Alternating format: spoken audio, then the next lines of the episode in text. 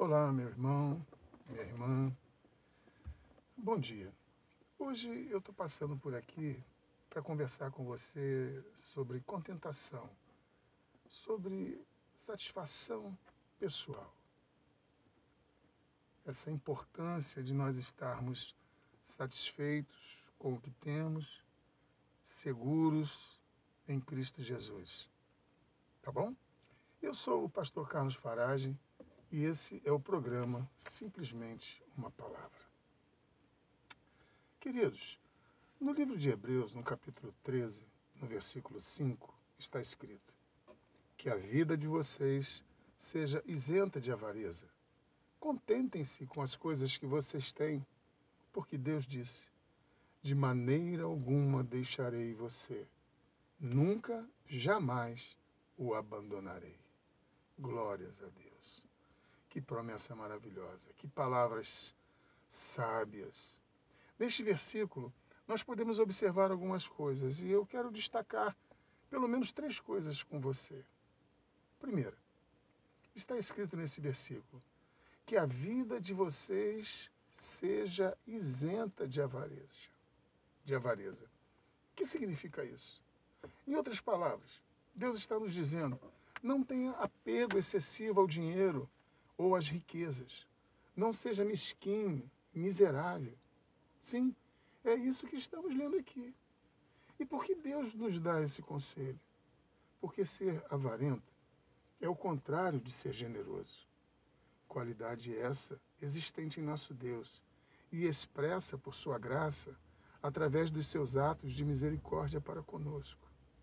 E temos como seu maior ato de misericórdia a nossa salvação em Cristo Jesus, onde vemos a sua atitude de generosidade e amor em nos dar o seu único filho, o seu filho amado, para padecer pelos nossos pecados, morrendo em nosso lugar. No Evangelho segundo São João, no capítulo 3, no versículo 16, nós lemos assim: Porque Deus amou o mundo de tal maneira que deu, veja, que deu o seu Filho unigênito, para que todo aquele que nele crê não pereça, mas tenha a vida eterna. Ele deu seu único filho.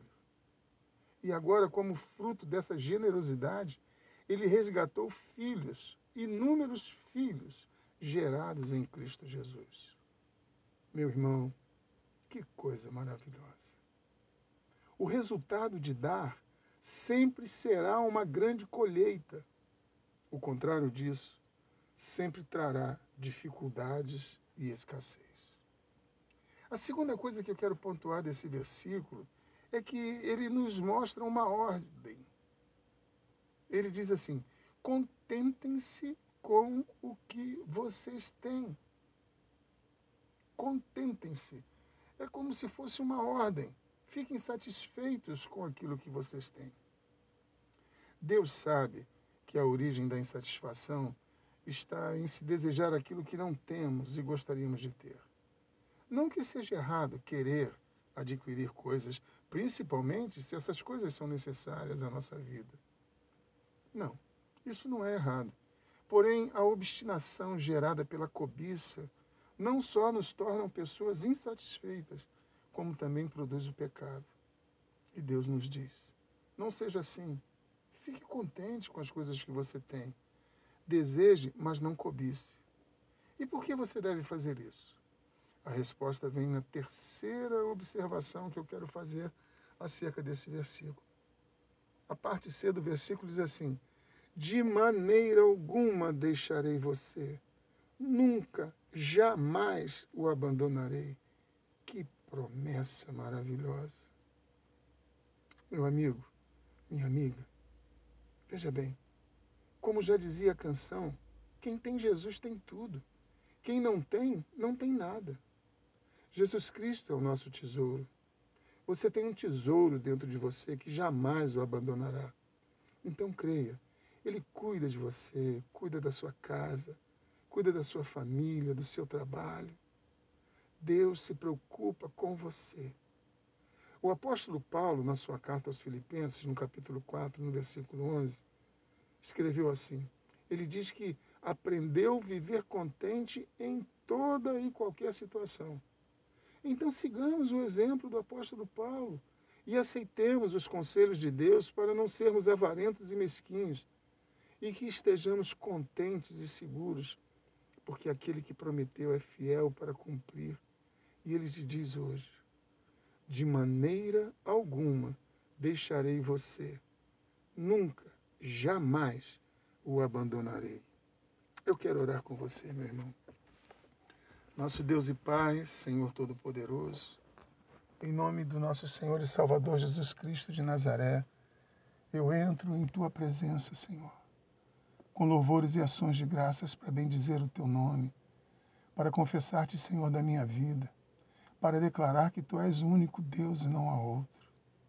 E nesta manhã eu me uno em oração com este meu irmão, com esta minha irmã, que ouve esta mensagem, para clamar ao Senhor, ó Deus, para que venhamos ter um coração generoso, para que venhamos ter, ó Deus, um coração ávido pela tua presença, Senhor, onde venhamos compreender, ó Deus, que o dar, Senhor, é melhor do que o receber.